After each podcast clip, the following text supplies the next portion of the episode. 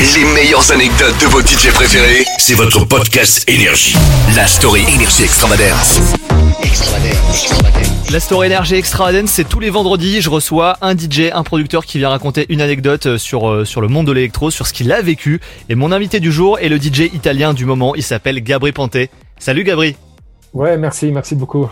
Tu parles un petit peu français Ouais, ouais, ouais, je te dis à l'école un petit peu, mais je, je, ne parle très bien, non. non.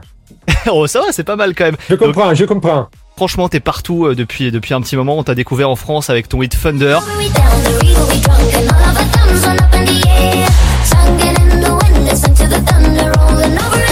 Alors, ce qu'on sait pas forcément, c'est que Gabriel Panté, euh, tu es à l'origine en fait du groupe FL65 avec le I'm Blue. Est-ce que d'ailleurs tu aurais une anecdote à nous raconter par rapport à, à votre groupe, par rapport à l'histoire de ce titre?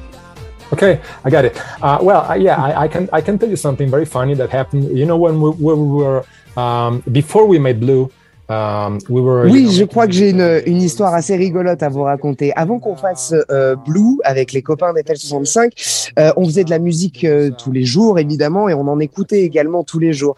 Et cette année-là est sorti euh, un gros, gros tube d'une artiste qui s'appelle Cher. Euh, la chanson s'appelait Believe, euh, et il y avait un effet sur sa voix, un effet dont on sait aujourd'hui qui s'appelle de l'autotune. Mais à l'époque, en 98, il n'y avait pas Internet, il n'y avait pas de tutoriel, il n'y avait pas tout ça, et on se demandait ce que c'était que cet effet incroyable dont le monde entier parlait d'ailleurs. Donc on demandait à des ingénieurs du son, à des amis producteurs et tout ça. Et il y en a un, une personne qui nous a dit, euh, je crois que c'est du vocodeur. Et donc on a acheté le vocodeur, on a joué avec le vocodeur, on l'a mis sur toutes les chansons sur lesquelles on travaillait et on n'arrivait pas à trouver exactement le même son que Cher et pour cause, puisque ce n'était pas exactement cet effet-là, c'en était un autre. Mais au final, on a réussi avec notre vocodeur à trouver un effet qui nous plaisait, notamment sur Blue. À partir de là, on est devenu célèbre. Cet effet est devenu célèbre. Tout le monde a essayé de l'émuler à leur tour euh, également. Et tout ça, on le doit à Cher et à notre recherche de son effet qui, à l'époque, était l'autotune. Quand vous l'avez euh, quand vous l'avez testé, est-ce que vous vous êtes dit ça va être un hit mondial direct? Ou est-ce que vous avez des doutes? Euh, Est-ce que vous avez voulu faire des changements? Comment ça s'est passé en fait l'histoire de ce titre-là après? No, I tell you, it was was exactly the opposite. I mean, we were, I was, I was um, uh, DJing in a club, you know, in our hometown, and uh, usually, you know, we were working in the studios during the week, and, and during the weekend, uh, all, the, all, the, guys were, you know, coming to uh, to the club, you know, and we were, you know, uh, having a party together, and I was testing uh, on the, on the dance floor. The songs we were working on during the week and, and that week you know we had uh, made the first uh, we had made blue Euh, non, c'était le contraire. On n'a pas du tout pensé que ce serait un tube immédiatement. Vous savez, euh, je, je faisais également le DJ euh, euh, sur le côté en même temps que euh, nous travaillions toute la semaine en studio sur les chansons. Le week-end, on se retrouvait tous en club. On faisait les DJ, on faisait la fête, on essayait les morceaux sur lesquels on travaillait notamment. et donc, un week-end, j'ai décidé d'essayer Blue dans le club où, où j'étais DJ.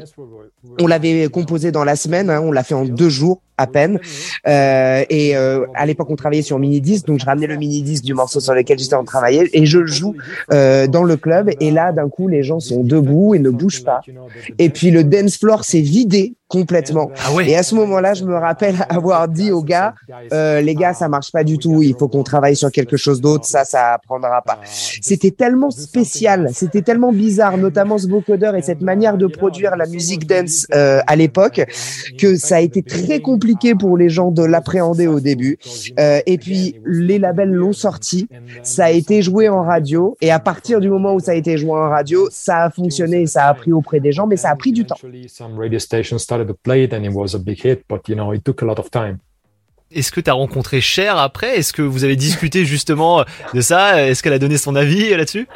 Uh, no, I, I never, I never had the chance to meet her uh, actually, but uh, you know, I have a great respect for her as an artist. But, uh, but, but yeah, i have been, I will always be grateful for you know that song because you know somehow it, it, uh, you know, it, it gave us, it gave us some help, you know, in the in the in the production of Blue.